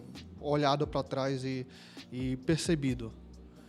É, eu cheguei a um nível de não ter valor a, a pessoa humana. Eu estava dentro da igreja e sinceramente eu não sentia amor pela outra pessoa. Não, a, a, história da outra pessoa não me afetava em nada.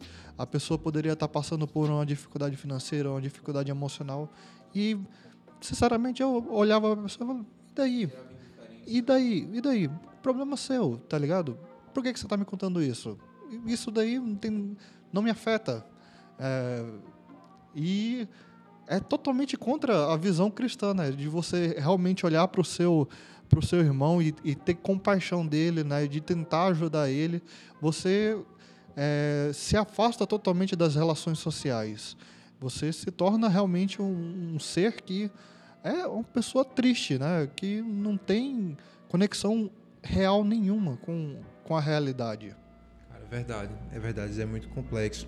E a gente vai estar então tratando um pouco sobre dicas práticas. Vanessa leu um livro sensacional aqui, que é extremamente prático e tem umas dicas muito bacanas sobre como você que possa estar nesse momento preso nesse vício, você pode é, se libertar. O nome do livro é muito categórico, ele se chama Finalmente Livre, do autor Heath Lambert. Muito bacana. E a gente vai estar, então, falando um pouco mais sobre isso, né? Sobre como a gente pode estar, de uma forma prática, trazendo esses ensinamentos para a nossa vida para sairmos desse vício. E aí, gente, é, então agora a gente vai dar algumas dicas práticas com relação a como lidar com tudo isso. Giovanni já falou, né? Aqui a questão do ter deixado de seguir algumas pessoas, ter feito algumas coisas para não aumentar o consumo da pornografia, até a pornografia que tipo não é considerado basicamente como pornografia, mas também se enquadra, é, que foi a questão do Instagram e algumas coisas. É, então, é, é a questão das medidas radicais. É, o que te está fazendo cair? Se algo te faz cair, tá? Tu, tu se livra. Então, se tu sabe que ficar sozinho no quarto vai ser gatilho para ti, para você ir fazer coisa errada. Não fica sozinho. Arranca o olho, se, né? Como Jesus diria. Exatamente. Arranca a mão, arranca o que for. Então, se você sabe que é, tomar banho de porta fechada, você vai fazer besteira também, não fecha. Ô, oh, tô indo tomar banho. Conta aqui o tempo, tá? cronometrado. Então, evitar o máximo possível gatilhos. Você se conhece, é, você sabe o, o que te faz é, começar a ter gatilhos, começar a pensar sobre.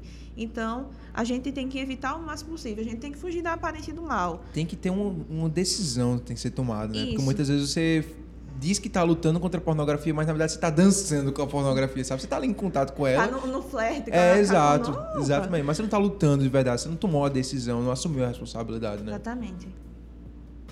É, e logo após isso a gente pode falar sobre confissão, né? A gente sabe que é muito complicado a questão da, da, da confissão, chegar para alguém e falar, ei, estou passando por isso, porque envolve uma série de coisas. Envolve a questão da vergonha, envolve a questão de, de saber, tipo, como será que fulano, cicrano vai reagir eu contando com isso. A gente sabe que com relação a, tipo, a homens passarem por isso é uma coisa mais comum é, mais corriqueiro, uma coisa que a gente vê mais, mas também existe a questão de mulheres passar por isso e é bem mais difícil. Eu até conversei com, com a Bianca sobre isso, a gente vai ver. Aguenta aí que é, vai chegar. Exatamente. Bianca vai entrar ainda. Esse programa está longo, mas. vai dar certo, bem. gente. Então, a gente teve uma conversa. É, a Bianca também fez uma publicação no Twitter dela lá falando como foi os acontecimentos é, sobre isso e acaba sendo uma forma de confissão, tá? É, lá em, em Provérbios é, 8, é, Provérbios 28, 13, fala o seguinte: O que encobre suas transgressões jamais prosperará, mas aquele que as confessa e as deixa alcançará misericórdia. Então, Deus vai começar a trabalhar na sua vida no momento que você chega e confessa. Confesse, né? Você deve ter alguém para prestar contas. Prestar contas é extremamente importante. Também tem a questão de você não querer confessar por conta do orgulho. A gente carrega muito a questão do orgulho de querer parecer sempre o bom, querer sempre parecer o correto. A gente tem vergonha do que o, o, povo vai pensar. E a gente tem medo. A gente tem medo da rejeição do outro. A gente tem medo de, da exclusão, sabe? Mas Deus quer nos é, proporcionar, através dessa confissão, é, um, um, novo patamar. A questão de ser vulnerável. A gente tem muito isso. Ah, eu não quero ser. Me mostrar vulnerável. Me mostrar vulnerável. A gente confunde muito fragilidade com vulnerabilidade. E pode e, falar. Esse é, foi um grande ponto de assim de virada, né? De, infle de, inflexão, né? De mudar de direção. É, foi essa quebra do orgulho, né? Eu confessar é, primeiro assim, chegar para Deus e falar assim, eu reconheço que é, eu estou vivendo uma vida dupla e aí chegar para o pessoal da, do meu grupo, no meu pequeno grupo, falar, ó, eu tenho esse problema, é, eu consegui um grupo de apoio é, pela internet, né, nesse período de pandemia. Para que a gente se encontrava justamente para ter essa é, accountability. É, prestação de contas. Né? Prestação né? de contas. É, a gente tinha toda uma reunião lá, pra, tinha que prestar contas, falar ó, é, durante a semana e, e, falando dia após dia de ah, eu estou fazendo isso, eu estou sozinho em casa, por favor, é, converse comigo. Então, é, essas, esse é o caminho da, de você conseguir uma saída dessa, desse vício de pornografia, né? Na realidade, o diabo fica colocando coisas na sua cabeça dizendo que confrontando para você não confessar, né? Ah, o que as pessoas vão pensar de você e tudo mais. E isso acaba gerando todo um poder que a pornografia tem sobre você, mas a confissão é o que liberta você desse poder, desse domínio, né? O próprio Davi vai falar, acho que é no Salmo 32, que ele gemia de dor, os ossos dele gemiam até o íntimo enquanto ele não confessava. Mas ele confessou e o poder da pornografia, a angústia da pornografia cessou da existência dele. No caso, não era pornografia, era o pecado em geral, mas a gente pode trazer isso e aplicar para esse é, pecado. É, a, a gente tem muito isso de que tá, eu vou lá, faço minha oração e digo, ó oh, Deus, estou confessando aqui, caí, pequei e é isso, sim, você tem que confessar ao Pai, mas você também tem que ter essa prestação de contas para que as outras pessoas também te ajudem na caminhada.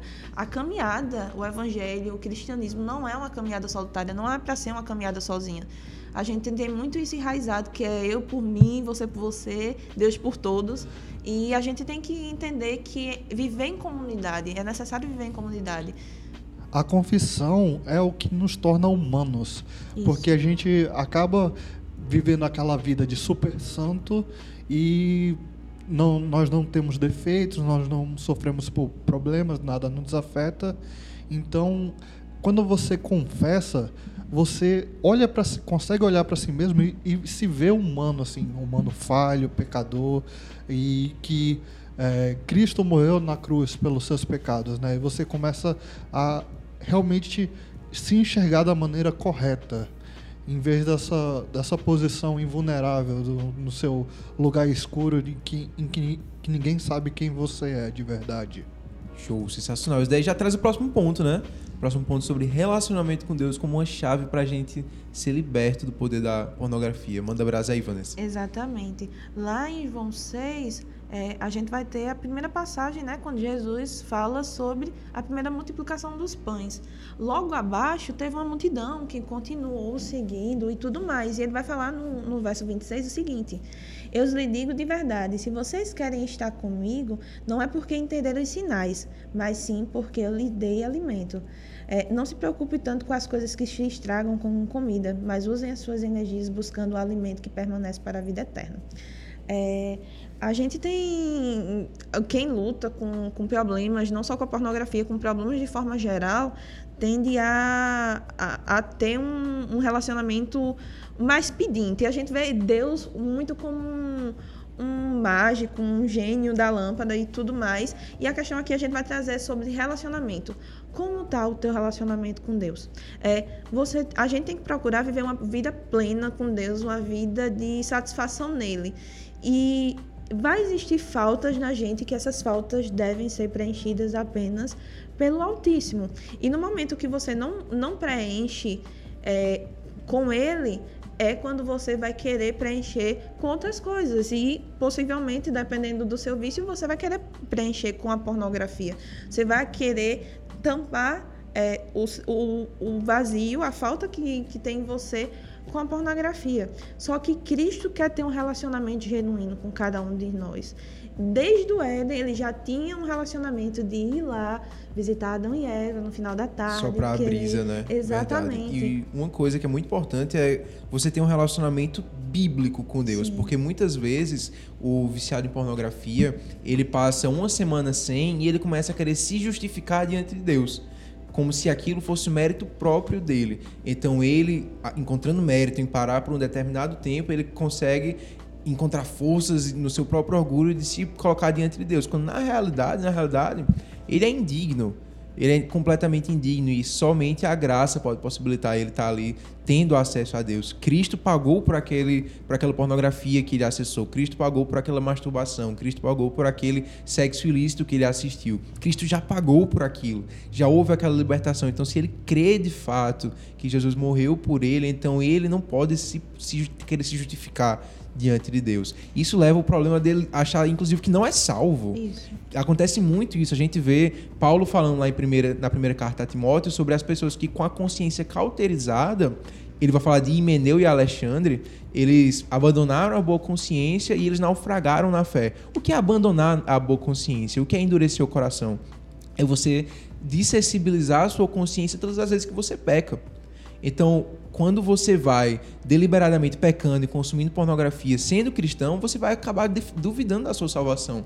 E será que isso é coisa mesmo de gente que é salva? Será que isso é coisa de gente que é, realmente nasceu de novo, que, que tem o Espírito Santo e tudo mais? Então você acaba entrando num relacionamento de barganha, de querer se auto-justificar diante de Deus, achando que, ah, eu acho que eu não estou salvo porque eu caí hoje, mas se eu passar uma semana, então eu acho que eu sou salvo. Então você colocar a sua, sua salvação nessa semana que você passou sem pecar. Exatamente. A gente deve buscar o, o soberano, o rei dos reis, de, de forma efetiva. Não simplesmente para é, te libertar disso. Ele é mais que isso e ele quer ter um relacionamento genuíno com você.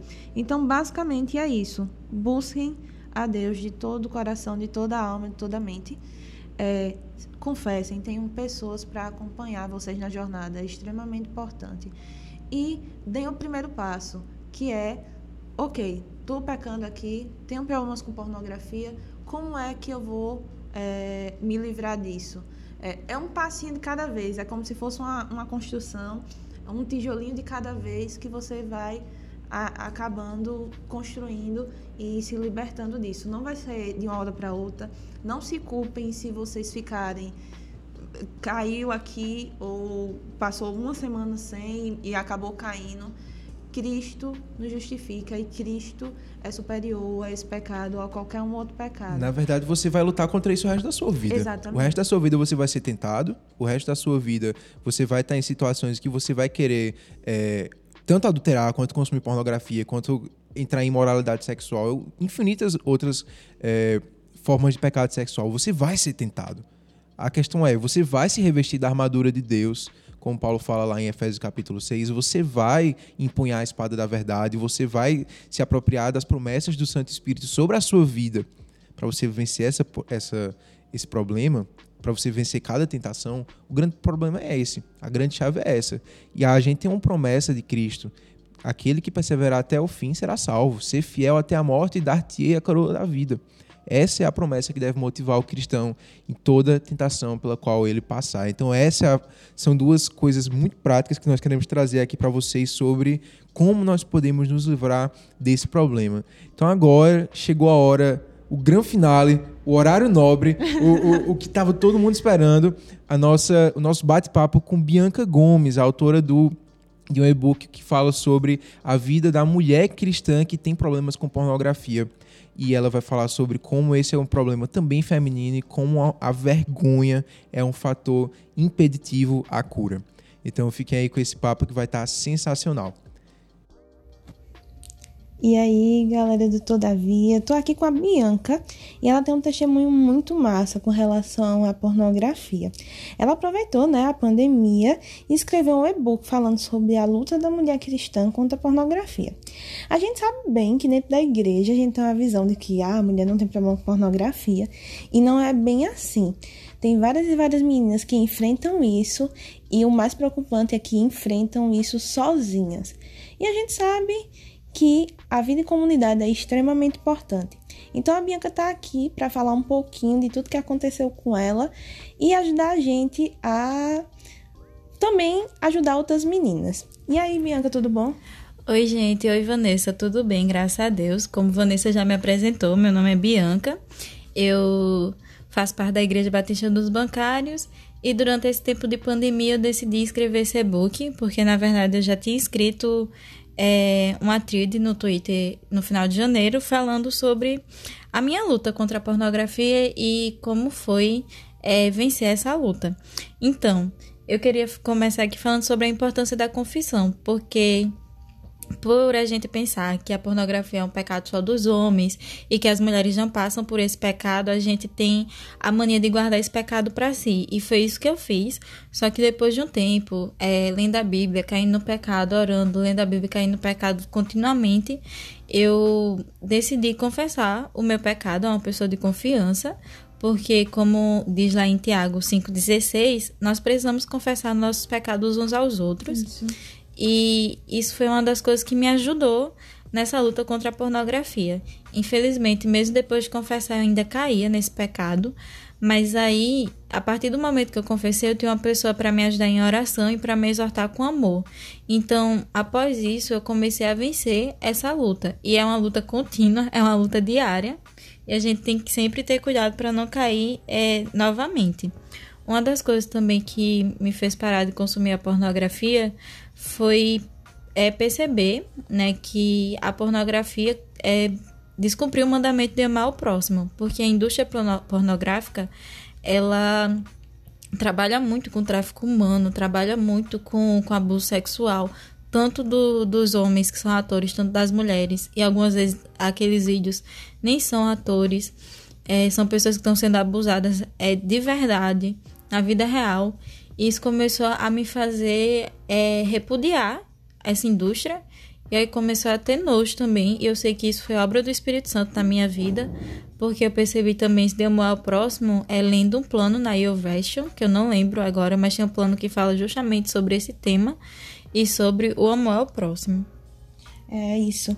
É, Bianca, eu também queria te perguntar, né? Porque a gente sabe que, que existe pontos, é, gatilhos, é, com relação a, tipo, como é que, que você é, percebeu que você estava viciado em pornografia, como é que você percebeu que que estava caindo constantemente e a gente sabe, né, que não faz bem nem para o corpo nem para a alma, para nada.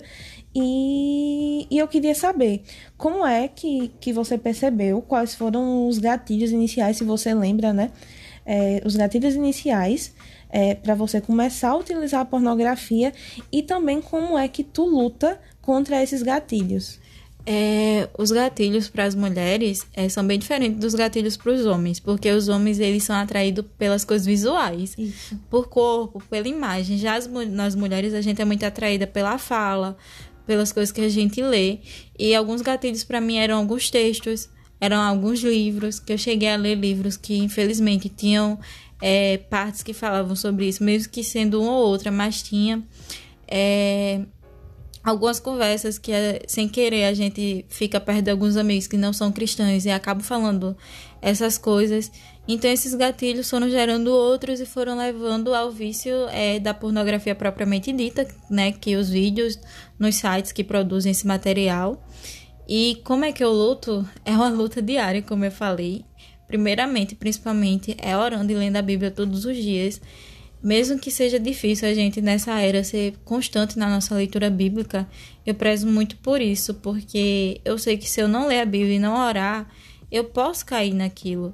E até mesmo se eu tô com, com a vontade de não ler a Bíblia, significa que pode ser a vontade de cair nesse pecado novamente e também tendo conversas com pessoas cristãs, lendo livros cristãos, é, tentando não ver séries, filmes que tenham cenas muito fortes assim, ou até assistindo as séries, mas pulando essas cenas, quando a gente usa Netflix dá para pular, no cinema não dá, infelizmente, é bem diferente. E também deixando de seguir algumas pessoas que postam é, coisas desse tipo, fotos que expõem o corpo, textos que falam sobre essas coisas para que não seja um gatilho para eu não cair em pecado, porque a gente tem que saber que tudo que a gente faz, como em 1 Coríntios 10, 31 diz, é que tudo que a gente faz é para ser para honra e glória de Deus, né? Paulo vai dizer que quer mais quer bebais, façam tudo para honra e glória do Senhor. Então, tudo que a gente faz, as pessoas que a gente segue, os livros que a gente consome, tudo que a gente consome nas mídias, a gente tem que fazer com a visibilidade de honrar a Deus e não só para entretenimento da gente. Não estou aqui dizendo que entreter é errado, mas que sim, a gente precisa ter cuidado com o nosso entretenimento. É, tudo me é lícito, mas nem tudo me convém. Pois é, nem tudo me convém. Por exemplo, a gente é cristão, mas a gente não vai pra balada, né, gente? Não tem lógica. Vai que seja uma balada crente. Rapaz. ah, mas brincadeiras à parte, é... mas é isso. Então, como a própria Bianca disse, é uma luta constante e é, ela cita é, tanto lá no Twitter quanto no livro, a ajuda que ela teve com relação a, a ter uma pessoa para prestar contas, a questão do discipulado. É, que acabou ajudando ela e querendo ou não, a gente sabe que quando a gente tem alguém para prestar contas, quando a gente tem alguém para caminhar com a gente, é bem mais fácil. É, e eu queria que tu falasse um pouquinho, Bianca, como foi esse tipo, esse processo de oi, tô aqui, tô pecando, Ih. porque deve ser extremamente complicado. É. Então, esse processo foi difícil, mas a pessoa com quem eu prestei contas, ela se chama Suzy, a esposa do pastor Mazinho. Acho que muita gente deve ter ouvido falar ou conhece Ah, já ela. Ah. E ela é uma pessoa de muita confiança, sabe? Desde que eu entrei na igreja, o Ministério Infantil, o Sementes, eu já tinha contato com Suzy, eu sabia que eu podia contar com ela por ser uma pessoa mais velha, uma pessoa casada, então eu podia contar com ela, não só porque ela é esposa do pastor, mas sim porque era uma pessoa amiga mesmo, ela é uma amiga pra mim. E quando eu confessei, ela me exortou, gente. Vocês acham que ela passou a mão na minha cabeça e fez, não, isso vai passar. Não, ela falou, ela pegou a Bíblia, ela me exortou com amor, mostrou é, que eu estava errada, me mostrou que eu deveria mudar. Como ela fala, ela reprovou gentilmente. Ela manda a gente reprovar gentilmente quando exorta. E foi um processo longo. Graças a Deus, hoje eu caminho com minhas próprias perninhas, né? Não com minhas próprias pernas, mas com o Espírito Santo. Mas ela me ajudou muito nesse tempo. Ela orou muito por mim. Eu sei que com certeza ela ainda ora pela minha vida, assim como ora pela vida de tantas outras meninas. E a gente sabe que é bem, bem, bem difícil mesmo confessar. Agora falando para as meninas que sofrem com esse pecado, eu sei que é difícil confessar. Algumas vezes a gente pensa que não tem pessoas de confiança ao nosso redor, mas existe em si. Na nossa igreja local sempre vai existir uma pessoa mais velha que é de confiança. Eu aconselho pessoas mais velhas porque nós jovens acabamos que possamos estar caindo no mesmo pecado. Então acaba que ao invés de ajudar uma outra, a gente pode prejudicar. E aí confessar mesmo, não existe fórmula mágica, mas orar, ler a Bíblia todos os dias, praticar as disciplinas espirituais, estar em comunhão com os irmãos, viver em comunidade também é muito importante. É, não, não faltar o culto por besteira, não deixar de ler a Bíblia porque está cansado por besteira, priorizar a leitura bíblica e ter esse discipulado, esse contato um a um com alguém de confiança para você prestar contas, porque quando você presta contas, isso ajuda de uma forma tremenda. Então é isso, gente. É, a Bianca tá à disposição, né? Tanto no Com Twitter, certeza. quanto no Instagram, quanto no WhatsApp. Então sigam ela, baixem o e-book dela. Diz aí, Bianca, tuas redes sociais pro pessoal que tiver meninas que também tiverem dúvidas, quiserem baixar teu e-book. Gente, o e-book é perfeito. Eu recomendo. Não é porque é minha, não é minha amiga, mas eu recomendo e, e baixem, sejam edificadas e vejam a transformação que o Espírito Santo tem feito na vida da Bianca. Então diz aí, Bianca, teu Twitter. O meu Twitter é arroba dear, dia de, não vem inglês, né? D-E-A-R, underline. Querido John. É, underline Bibs. Eu amo o Nicholas Sparks. E meu Instagram é, na verdade, o Instagram, que é Futura Enfermeira Bibs. Então eu tô sempre por lá. Quer dizer, não sempre, mas eu respondo direct, tanto do Twitter quanto do Instagram. E se quiserem pegar meu WhatsApp também com alguma das meninas, com alguém do Toda Via Cast, vocês podem pegar e conversar comigo pra gente compartilhar essa jornada. É isso, gente. É um prazer estar aqui com a Bianca e é só. Massa, né? Sensacional. Bianca, nós queremos te agradecer aqui pela sua participação. Bênção de verdade. Glória a Deus pela sua vida. Glória a Deus pela coragem que você teve de, de fato, ser protagonista nisso. Muitas mulheres que sofrem com isso olham para você como uma pessoa que deu um passo à frente nesse caminho de, de libertação, né? Então que Deus continue te abençoando, te dando autoridade para escrever mais, para buscar mais a face dele e andando sempre em santidade, inspirando a juventude a viver a pureza no reino de Deus. Então, galera, espero que vocês tenham gostado desse programa que é, foi pensado com muito carinho para esse problema que vem assolando a nossa, a nossa juventude, vem assolando as pessoas, vem destruindo casamentos, des- destruindo infâncias e tudo mais. Então, espero que vocês tenham gostado muito desse programa. Pra gente foi um prazer gigante tá aqui até quase 11 horas da noite no estúdio da Cidade Viva gravando isso. Pensando especialmente em você que tá aí com a cabeça encostada na janela do ônibus, você que tá com a mão esquerda na direção e com a mão direita na marcha, com a tá mãozinha no queixo. Exatamente, você. Que Deus te abençoe.